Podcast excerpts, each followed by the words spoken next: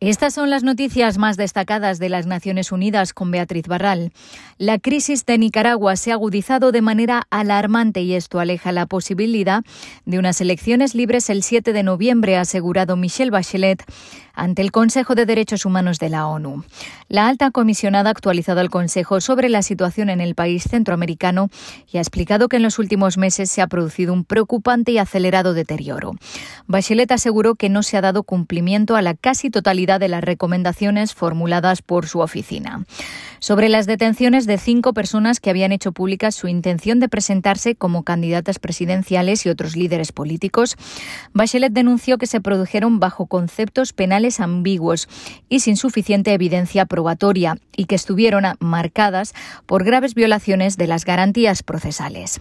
Además, en Nicaragua hay una escalada de la persecución selectiva contra periodistas y opositores. Hasta el 14 de junio, mujeres y 115 hombres permanecían privados de libertad en el contexto de la actual crisis.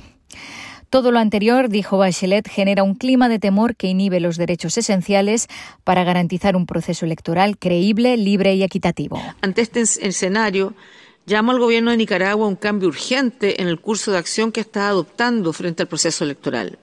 Ello implica como mínimo liberar de inmediato a todas las personas detenidas arbitrariamente, cesar todo acto de persecución en contra de las voces disidentes, restablecer los derechos y libertades que hacen posible un proceso electoral libre, creíble y equitativo, y derogar la legislación restrictiva del espacio cívico y democrático. Latinoamérica está atrapada en un círculo vicioso de alta desigualdad y bajo crecimiento del que no logrará salir hasta que se pongan en marcha sistemas universales de protección social, advierte un informe del Programa de las Naciones Unidas para el Desarrollo.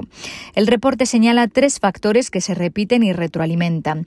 La concentración de poder, la violencia en todas sus formas y las políticas de protección social que no funcionan bien. Luis Felipe López Calva es el director regional del PNUD. ¿Por qué en una trampa? Bueno, porque los problemas que vemos desde distintos puntos de vista están relacionados de manera muy concreta. Y segundo, porque si seguimos reaccionando de manera parcial, si cada uno de estos grupos propone políticas para resolver ese problema concreto que ven, pero no de manera integral con los demás, nos vamos a mantener en la trampa. Es como si estuviéramos cavando, estuviéramos en un hoyo y estamos cavando siendo más grande. Este. La brecha entre la riqueza y la pobreza extremas y la vulnerabilidad que caracteriza a la región quedó en evidencia como nunca y se profundizó aún más a raíz de la pandemia de COVID-19. El PNUD asegura que un punto de entrada para lograr mayor crecimiento y reducir la desigualdad es la implementación de sistemas universales de protección social que sean redistributivos, fiscalmente sostenibles y más favorables al crecimiento. El Programa Mundial de Alimentos advierte que la hambruna, que ya está presente en cuatro países, podría convertirse en una realidad para 41 millones de personas en todo el mundo si no se recibe financiación urgentemente y se permite el acceso a las personas aisladas en zonas donde hay conflictos. Evaluaciones recientes muestran que 584.000 personas ya están experimentando condiciones de hambruna en Etiopía, Madagascar, Sudán del Sur y Yemen.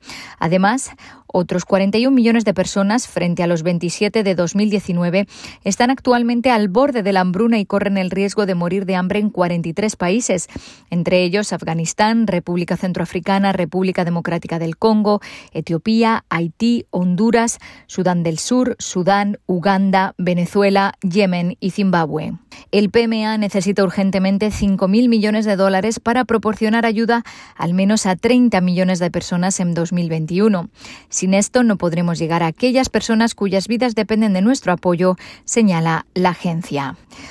Y ACNUR asegura que muchos de los apátridas del mundo podrían no recibir las vacunas del COVID-19 por carecer de ciudadanía o prueba de identidad.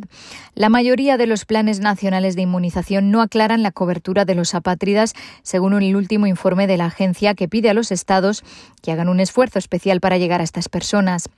Dado que muchos apátridas ya se enfrentan a la exclusión y la marginación generalizadas, hay que abordar los obstáculos al acceso y tener en cuenta especialmente su situación, apuntan. ACNUR tiene conocimiento de una población mundial de al menos 4.200.000 apátridas en unos 94 países. Hasta aquí las noticias más destacadas de las Naciones Unidas.